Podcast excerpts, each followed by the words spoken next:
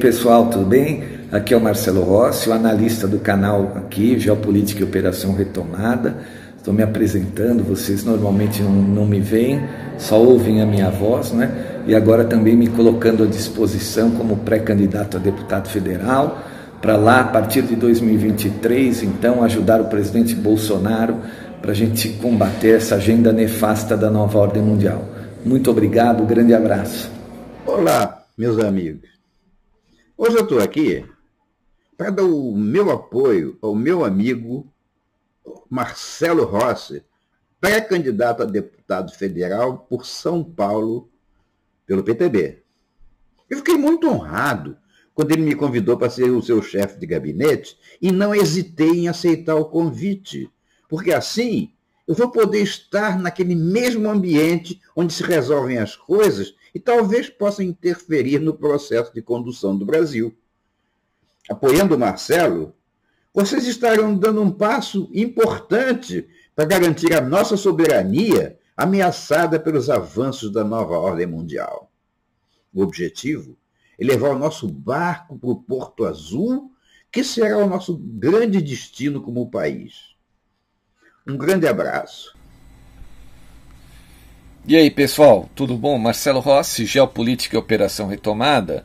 Estamos aí voltando ao nosso canal nessa quarta-feira, 20 de julho de 2022, né? Isso, essa, esse 20 de julho é o, é o início aqui no Brasil da, do período das convenções dos partidos. Né? Então, agora, os partidos políticos têm até o dia 5 de agosto para fazerem todas as suas convenções, então, para que os pré-candidatos passem, então, no caso, a serem aprovados para se tornarem candidatos. Então, a partir do dia 5 de agosto, os pré-candidatos, aí, a maior parte deles, vão se tornar, então, candidatos, né? A, a todos aí os cargos eletivos aqui no Brasil. Bom, é, uh, tem pessoal que fala que eu falo pouco de Brasil, e veja, não é que eu falo pouco de Brasil, né? É que assim, eu procuro falar dos problemas globais que acabam afetando ao Brasil. Como é o nosso canal de geopolítica, eu falo muito sobre a nova ordem mundial, os cartéis financeiros, as forças que estão por trás dos políticos, não é? Qual força está se embatendo contra né, outra força, exatamente, não é? Então eu, eu não fico naquela picuinha política, né, porque fulano disse, ciclano falou, sabe, dando notícias. Tem muitos outros canais que fazem isso, né? Então, hum, o nosso canal aqui é um canal, é um canal escola, literalmente, né? É um canal que a gente procura passar informações suficientes a um nível para que as pessoas aprendam então a olhar para as notícias com outros olhos, né? Olhar com os olhos mais críticos, mais analíticos, né? As pessoas passem a entender que nem tudo é o que se diz, né? Por trás existem coisas que é, né, a maior parte das pessoas não consegue decifrar. E a nossa missão aqui, né, eu diria até que é uma nobre missão, é, abrir os olhos das pessoas para que elas passem então a entender todo esse jogo de poder que, né, infelizmente, está sobre nós em todo o planeta. Né? Não é um problema só do Brasil, isso é um problema de todo o planeta. Basta avisá-los, né, aos senhores que me ouvem aqui, aos inscritos, que é o seguinte: se não houvesse esse grande poderio transnacional, do qual a gente fala constantemente aqui no canal, a, a situação aqui dentro já estaria resolvida há muito tempo. Né? Só que a gente sabe que para você. É, a luta aqui dentro depende também do que acontece lá fora. Né? O verdadeiro poder não é do inimigo interno, é de quem financia o inimigo interno brasileiro, os inimigos externos. Né?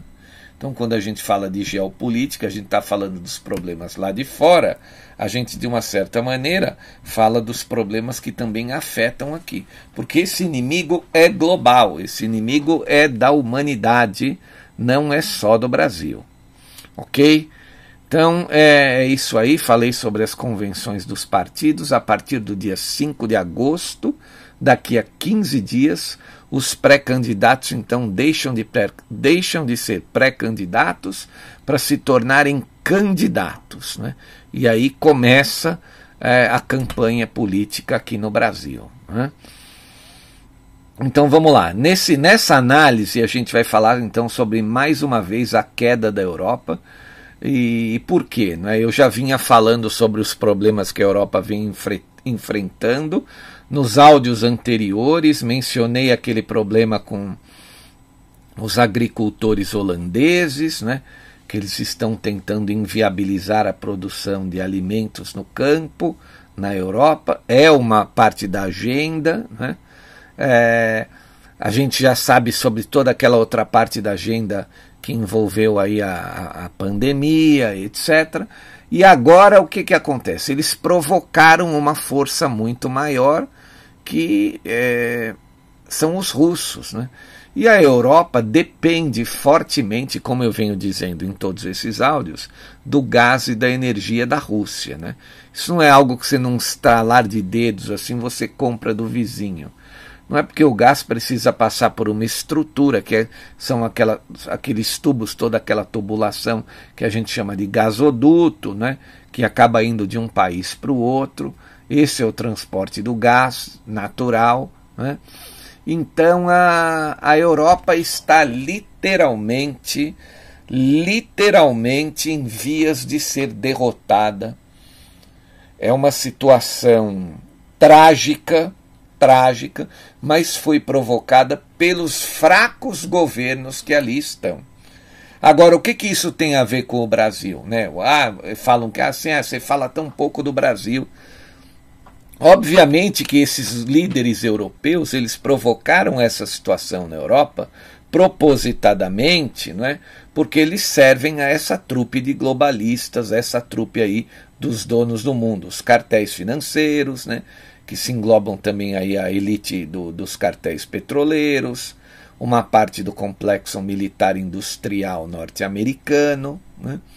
Então, quando a gente pensa num candidato aqui, fica aquela picuinha, ah, porque o fulano, porque o Bolsonaro, o Lula, o Ciro.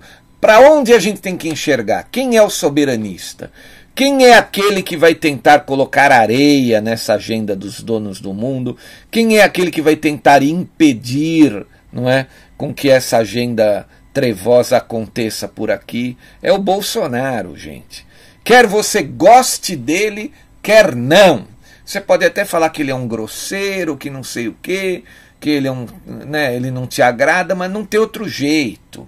É o único soberanista soberanista, literalmente no Brasil, que está lutando com todas as forças que possui contra essa nova ordem mundial globalista é o Bolsonaro.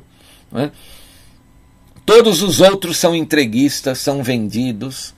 O, o, o candidato aí do, do, do, Partido Vermelho, né, esse que já foi presidente, ele já vem dizendo um monte de barbaridades. Né?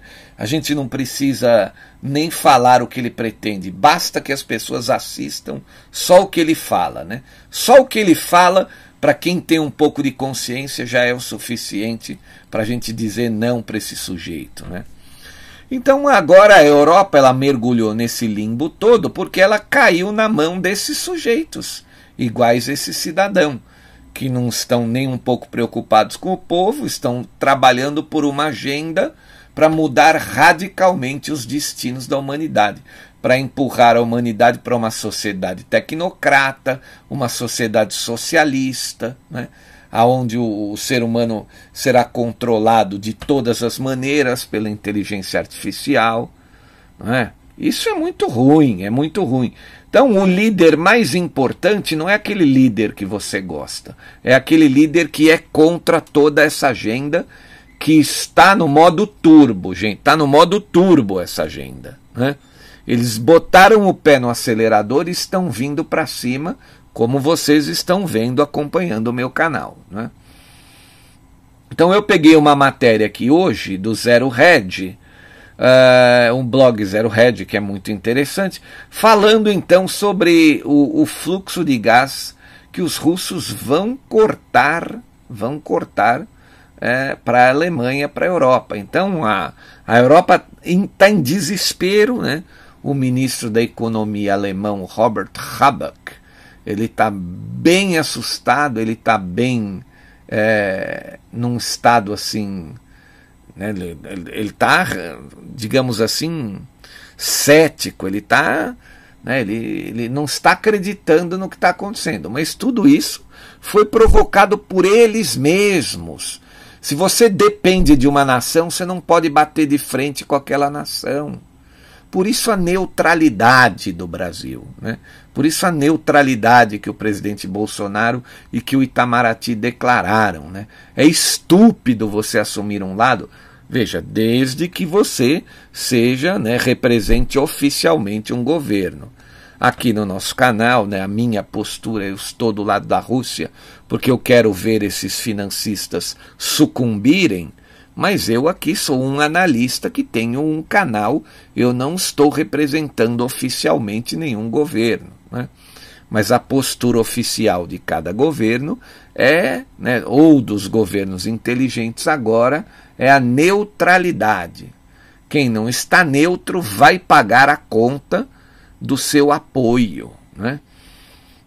Então vamos lá, vamos ler a matéria para vocês terem uma ideia então de, da tragédia que vai se abater sobre a Europa nos próximos meses. A Europa literalmente ela está indo para o grande reset. Ela vai cair num buraco profundo, profundo.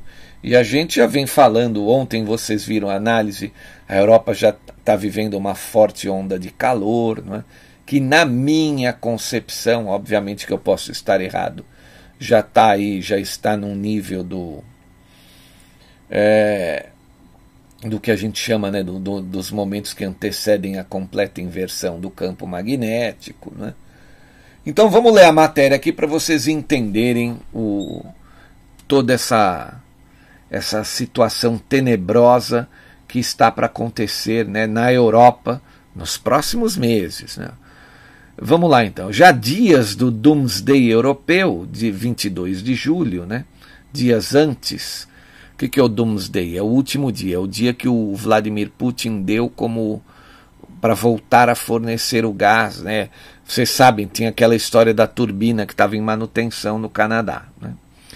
Então, dias antes do Doomsday Europeu, de 22 de julho, quando a manutenção russa programada de 10 dias do crucial oleoduto, gasoduto Nord Stream 1 para a Alemanha está programada para terminar, mas foi colocada em profunda dúvida, uma vez que a Gazprom disse recentemente que não pode mais garantir o funcionamento devido à falta das cruciais turbinas que foram retidas anteriormente no Canadá por causa das sanções impostas à Rússia, informou o gigante de energia russo, declarando motivo de força maior a um grande cliente europeu.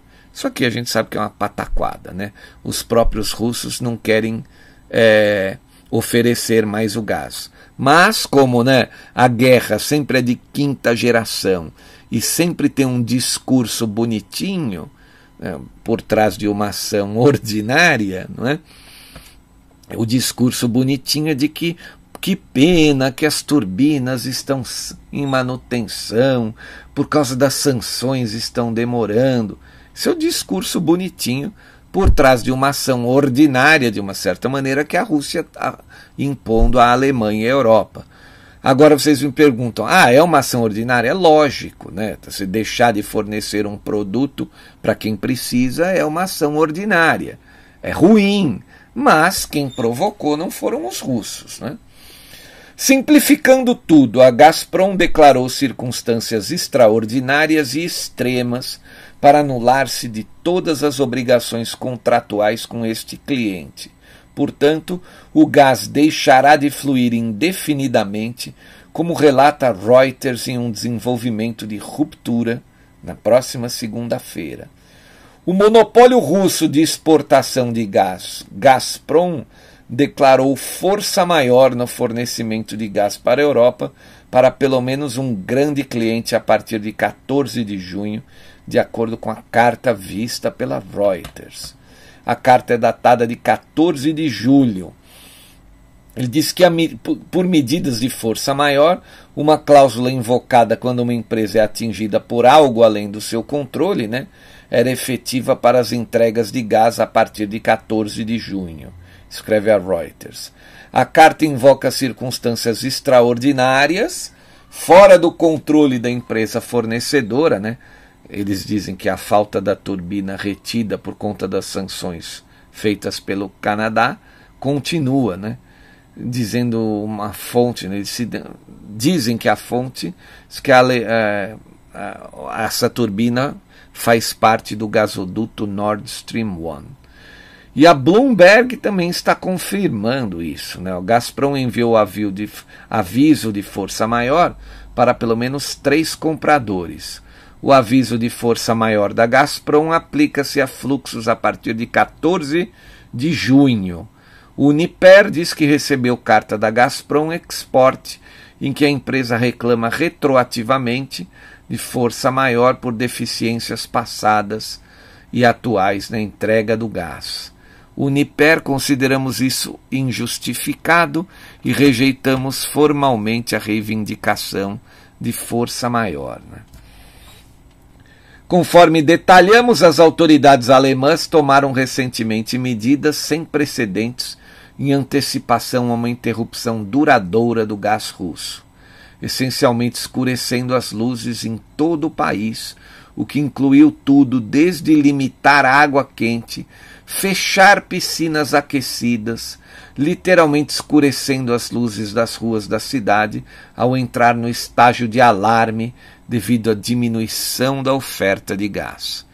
E como demonstrado no pico do preço do petróleo na manhã de segunda-feira, né?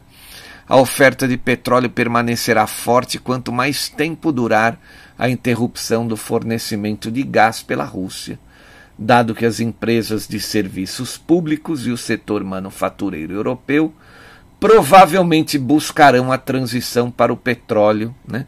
Por causa do gás ausente, então. Parece que essa carta declarando sua liberação legal das obrigações de fornecimento, desde o dia 14 de junho, está em preparação para uma ação definitiva em 22 de julho, né, que seria sexta-feira agora ou seja, que as operações do oleoduto provavelmente permanecerão suspensas após a data designada de reinicialização e fornecimento online. É incrível, né? Enquanto você se distrai com notícias histéricas sobre o clima, né? o verdadeiro calor ou a falta dele né?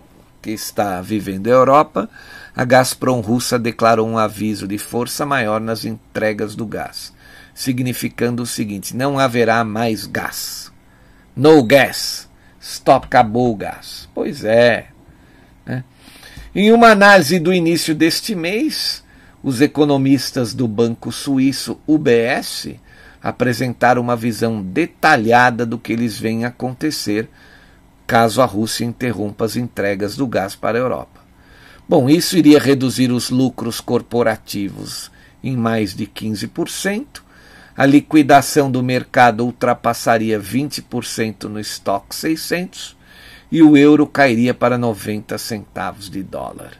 A corrida por ativos seguros levaria os rendimentos do Bund alemão de referência para 0%, escreveram eles. Enfatizamos que essas projeções devem ser vistas como aproximações grosseiras e de forma alguma como um cenário de pior caso, escreveu Warren Captain, economista-chefe do Banco BS. Poderíamos facilmente conceber interrupções econômicas que levariam a resultados de crescimento mais negativos. Olha lá. Paraíso dos banqueiros. A Europa vai entrar no modo desespero, gente. Para ter certeza, os mercados já estão precificando alguns dos danos, começando com o euro, que a partir deste mês foi negociado em uma nova baixa de duas décadas, e tocou a paridade do dólar, algo que não acontecia desde 2002.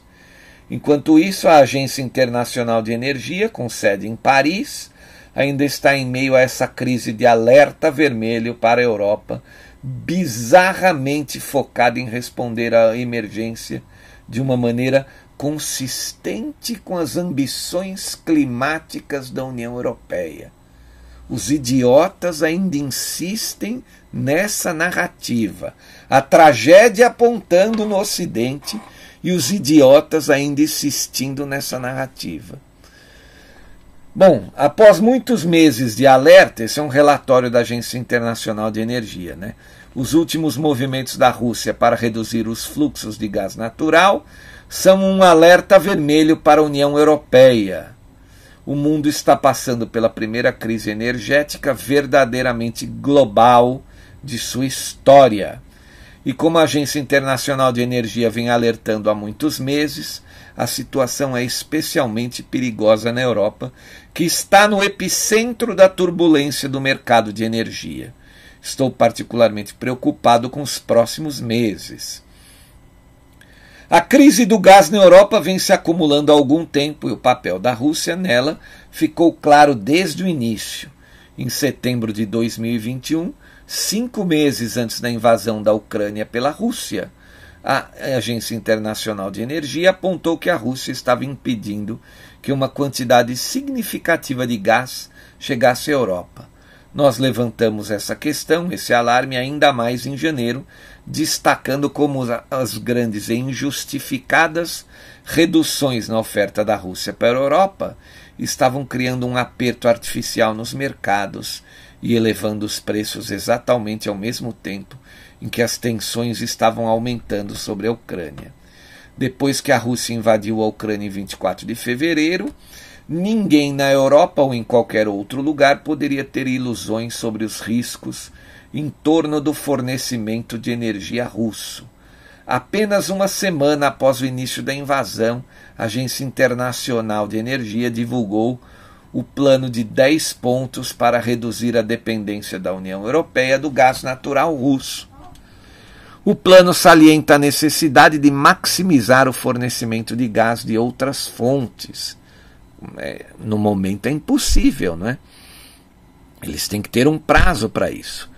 Acelerar a implantação de energia solar e eólica, aproveitar ao máximo as fontes de energia de baixas emissões existentes, como renováveis e nuclear, aumentar as medidas de eficiência energética em residências e empresas, né? e tomar medidas para economizar energia diminuindo o termostato. Ou seja, né, a Europa literalmente está dando adeus ao gás e vai ter que se virar. O gás russo já era, já foi. Saiu uma matéria também sobre esse assunto num jornal brasileiro aqui, a Revista Oeste. É, a matéria com data de ontem, né? Ontem foi dia 19 de julho. A matéria do, do jornalista Edilson Salgueiro ele diz o seguinte: olha, a Rússia não deverá voltar a abastecer a Europa com seu gás natural. A Comissão Europeia teme que o Kremlin deixe de fornecer o insumo para os países do continente. Bom, os russos estão alegando que os canadenses não estão fazendo a manutenção da turbina por causa das sanções. Né?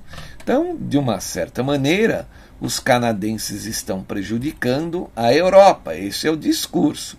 Volto a dizer, apesar que eu acho esse um discurso falso. Na minha opinião, os próprios russos não querem mais vender o gás para os europeus. Querem, né? Deixa o, teu inimigo quebrar. É aquilo que eu falei no áudio de ontem. Né? A Alemanha é uma nação chave aí para a manutenção, né, para o pilar da União Europeia. E o povo alemão é um povo altamente esclarecido. Então, esse parlamento europeu, esse primeiro-ministro europeu, ele vai cair nos próximos meses por conta dessa política de zero gás para a Europa, para a Alemanha. Ele assinou ali, ele fez parte de todo aquele pacote das sanções. Ele estava junto com os globalistas, com os líderes fracos da União Europeia, porque ele é um deles também. Ele estava junto com o Sr. Biden. Então agora ele tem que enfrentar como homem a situação que o russo está impondo à sua nação. Então é fato, esse cara vai tombar logo. Esse parlamento alemão não tem muito tempo de, de sobrevivência aí no governo. A gente espera que surja então um novo líder, um soberanista, porque também se não for um soberanista não vai mudar nada. E esse soberanista, volto a dizer, vai ter que ir até a Rússia fazer um acordo com o Putin, ser apoiado pelo Vladimir Putin, para que num curtíssimo prazo, então, o Putin resolva voltar a vender o gás para a Alemanha, no, nesse caso aqui específico. Né? Matéria que saiu então na revista Oeste. A União Europeia trabalha com a hipótese do gasoduto Nord Stream não voltar a abastecer o continente com gás natural russo, informaram nesta terça-feira, dia 19, ontem, as autoridades do grupo. O Nord Stream, principal artéria do gás natural para a Europa, fechou em 11 de julho para uma manutenção anual, né, a sua manutenção anual, que dura 10 dias as potências ocidentais temem que Moscou possa prolongar o fechamento e privar os países do continente de um ingrediente chave para suas fábricas, para suas residências, para sua economia. Né? Mesmo antes da manutenção, o Kremlin havia reduzido as entregas do gasoduto para 40% de sua capacidade. Ao mesmo tempo em que as autoridades alemãs esperam que o Nord Stream retome o fornecimento desse insumo, né, o gás natural, há um plano de contingência contra eventual sanção imposta pelos russos. As indústrias que necessitam do gás natural estão recorrendo a combustíveis alternativos, como o petróleo e o carvão. Carvão! Cadê ali os Cadê a, a, agenda ambiental? Cadê a dona Greta Thunberg? Cadê o Leonardo DiCaprio? Cadê o Mark Ruffalo? E o Macron? Cadê o Al Gore? Onde estão os, os ambientalistas? Cadê os partidos verdes da Europa agora reclamando que voltaram a usar o carvão? Bom, e estão estocando produtos químicos também e outros ingredientes cruciais antes do inverno mas esses passos caminham até certo ponto, visto que uma escassez de gás poderá ser o suficiente para impor um racionamento de energia em qualquer país do continente. Essa medida interromperia as cadeias de suprimentos europeias, particularmente no setor petroquímico, que depende de gás e petróleo como matéria-prima. A produção de aço, cerâmica, cobre, também seria severamente afetada. A legislação alemã dá prioridade a residências e instituições, como hospitais, no fornecimento de gás natural. Então, isso vai tornar muito mais provável a escassez do gás na indústria. Isso é literalmente uma guerra de quinta geração que os próprios russos estão impondo contra a União Europeia nesse caso aqui, contra a Alemanha especificamente. Agora, isso não aconteceria é, se essa trupe alemã, se esses líderes alemães, né, tivessem bom senso, obviamente, e, e, e se desligassem dessa agenda global, como está tentando desesperadamente aqui o presidente Jair Bolsonaro. Agora a gente volta a falar do Brasil. Ah, o que, que tem a ver a Europa, a Alemanha com o Brasil? Lógico. Imagina o que vai acontecer com o Brasil se um líder dessa estirpe, como esse alemão Olaf Scholz, chegar ao poder aqui. Então a gente aqui ainda tem uma boa condição no Brasil, né? o agronegócio está voando, a economia está crescendo, né? A, a situação ainda não está né, degradante aqui por conta do Bolsonaro e dos militares que estão aí conduzindo as rédeas da nação. O ministro Paulo Guedes, apesar de ser banqueiro, né, apesar de estar, tá, de uma certa maneira, ter origem nesse grupo aí dos donos do mundo, o, o que eu percebo é que ele vem tentando fazer um meio de campo né, entre toda essa trupe e o governo soberanista brasileiro. Do tipo assim: olha, lá no Brasil não vai dar certo, né? Lá tem um presidente que é soberanista e os militares estão junto com ele, né? Ali no Brasil a coisa não vai ser do jeito que vocês querem, mas essa gente insiste.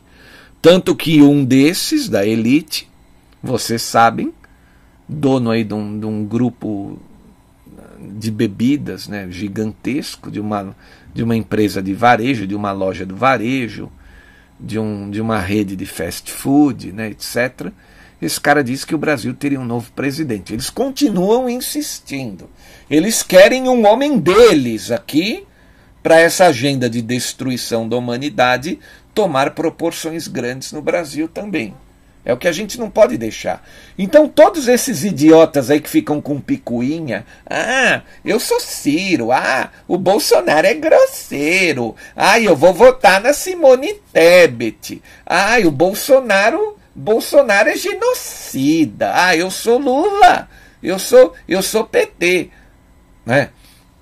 Todas essas picuinhas, todas essas conversas é de gente que não, não entende.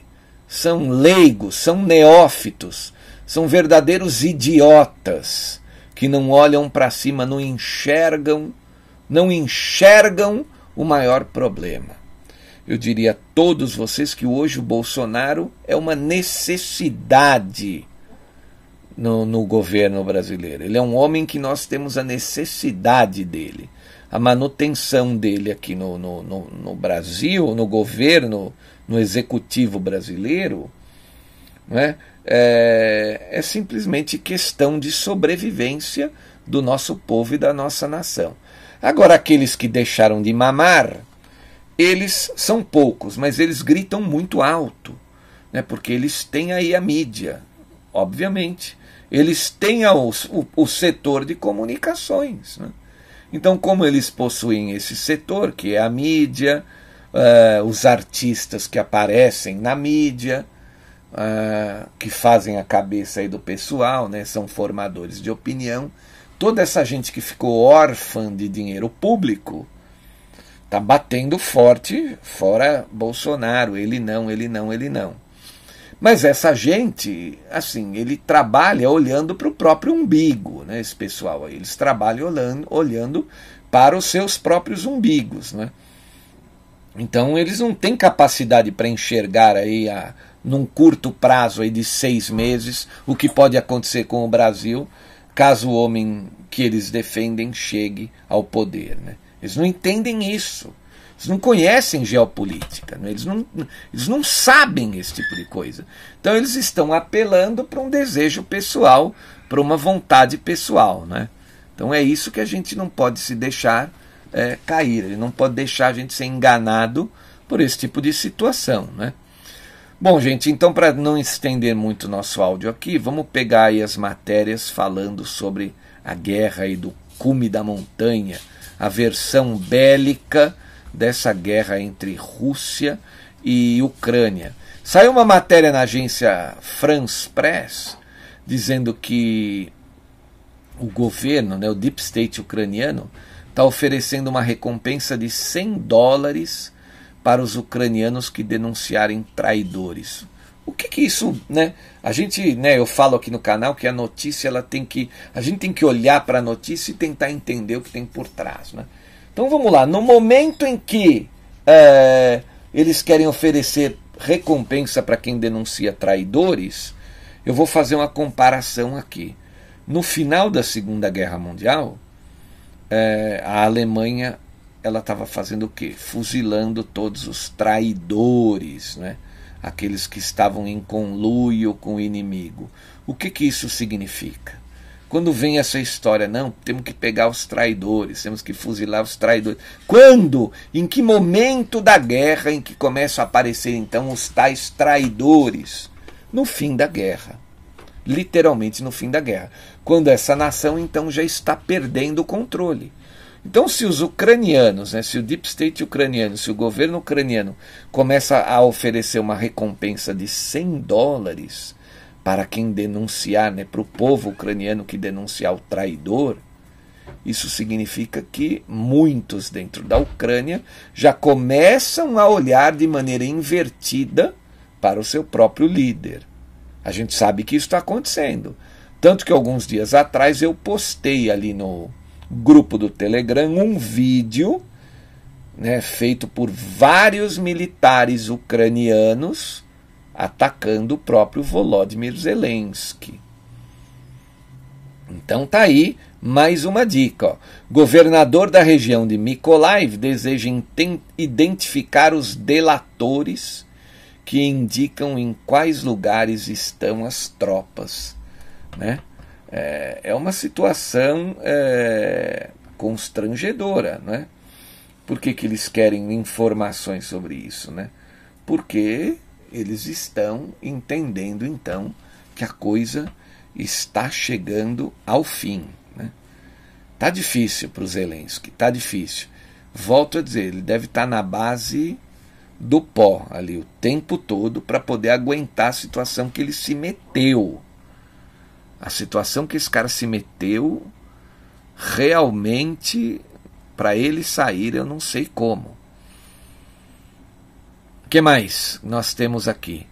Uma outra matéria. A Albânia e a Macedônia do Norte iniciam as negociações para aderir à União Europeia, também da France Press. Ó. Os dois países juntam-se a Sérvia e Montenegro, que estão no processo para fazer parte do bloco europeu. É aquele desespero, né? com todos os pilares da União Europeia balançando por conta do que vai acontecer com a sua economia nos próximos meses Agora eles querem passar uma impressão que a União Europeia está indo de vento em popa e que outras nações serão inclusas no bloco. Né? É, como é que ficou essa matéria? A União Europeia iniciou ontem, terça-feira, dia 19, as negociações de adesão com a Albânia e Macedônia do Norte. Os dois países aguardam, respectivamente, 8 e 17 anos em um processo de entrada no bloco que costuma ser longo e complicado. Quer dizer, os caras estavam aguardando tanto tempo, essas nações, e de repente agora começa tudo rapidamente. Né? É, é literalmente querendo mandar uma mensagem para o mundo de que está tudo ok, de que está tudo bem, tudo está seguindo normalmente, quando é literalmente o oposto disso. Né? Ou seja, né, a União Europeia, por conta da sua principal nação, sua principal economia, que vai balançar pesadamente nos próximos meses, a Alemanha, a União Europeia literalmente está em xeque. Está em xeque. Agora, vocês imaginam, eles estão vivendo um verão rigorosíssimo lá. Temperaturas ultrapassando os 45 graus, né? temperaturas muito altas, as queimadas acontecendo em várias nações, na França, na Espanha, Portugal.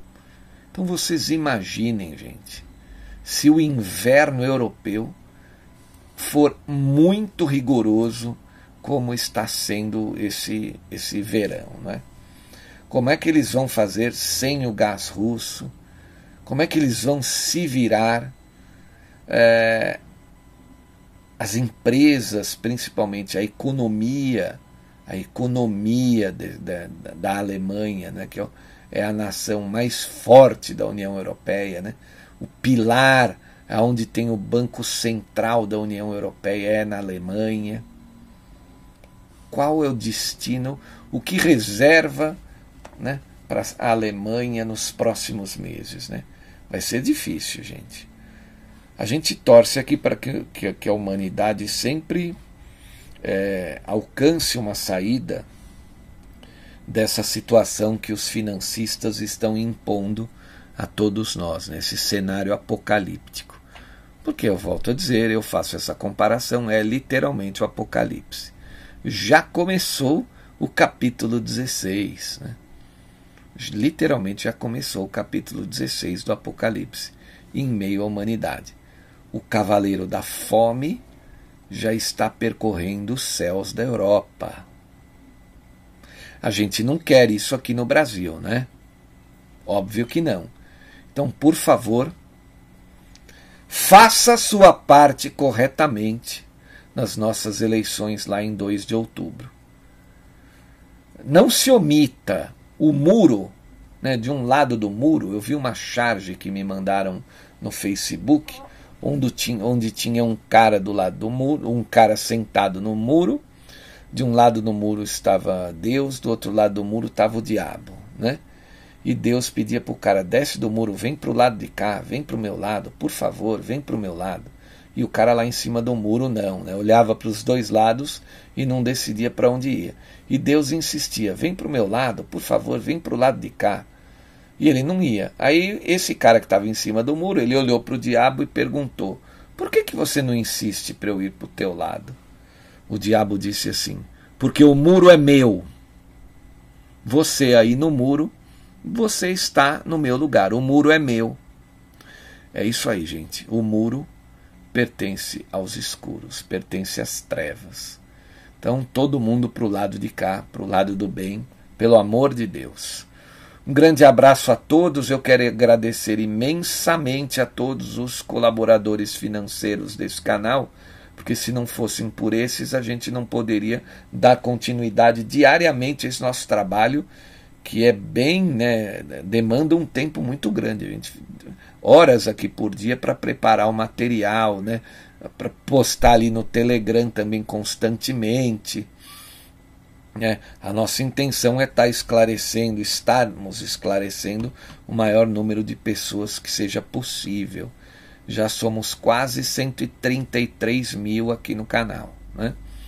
Muito obrigado a todos que colaboram financeiramente. Quem puder colaborar com qualquer valor será bem-vindo, né? Qualquer valor será bem-vindo. A gente agradeceria imensamente a sua colaboração. Né? Eu quero agradecer também todos esses quase 133 mil inscritos, aqueles que compartilham os nossos áudios, aqueles que mandam sugestões. Muito obrigado a todos vocês. Eu sempre termino falando que eu fiz um curso sobre a nova ordem mundial financista que vai abrir a tua mente sobre qual é o objetivo dessa gente, né? Nesse curso tem livros, tem, tem as minhas aulas, tem alguns documentários, etc. Vale muito a pena para quem quer aprender. Você fica aí um bom tempo é, focado nisso. Junto com esse curso vai também uma série de documentários sobre o regime militar brasileiro, que a esquerda fez questão nas últimas quatro décadas de mentir muito sobre aquela época. Mentiram demais, fizeram a cabeça de muita gente e isso agora acabou. Eu fiquei cinco anos colhendo depoimentos de juristas, historiadores sérios, militares de alto escalão para fazer esse documentário com a visão legalista daquele período. Né? Se você tiver interesse no curso e nessa série de documentários, quiser adquirir, você manda um e-mail para mim, eu vou te responder, tá bom? Muito obrigado, um grande abraço, eu voltarei amanhã. Valeu!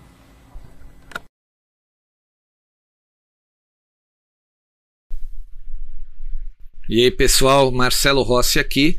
Eu quero convidar vocês para inscreverem-se em nosso novo canal. Na verdade, é um canal antigo que foi remodelado. Ele se chamava 100 anos de comuno socialismo e nós mudamos o nome dele para Geopolítica e Comuno Socialismo. Ele seria agora, vai ser usado como um nosso canal reserva aqui, o canal número 2 porque nós não confiamos mais nesta plataforma, não é? A gente não sabe o que pode acontecer amanhã. Então eu peço a todos vocês que gostam dos áudios que se inscrevam também nesse nosso segundo canal chamado Geopolítica e Comuno Socialismo. O link desse canal ele vai estar é, sempre na descrição dos novos áudios do Geopolítica e Operação Retomada e no espaço de comentários também. E quero também convidá-los a assistirem os vídeos históricos que estão disponíveis naquele canal é, é, um canal que foi feito para uma série que vai contar todas as tragédias que os comunistas praticaram em 100 anos, né? desde que eles chegaram ao poder na Rússia, lá em 1917. Muito obrigado a todos. Inscrevam-se lá naquele canal também, ok? Valeu, pessoal!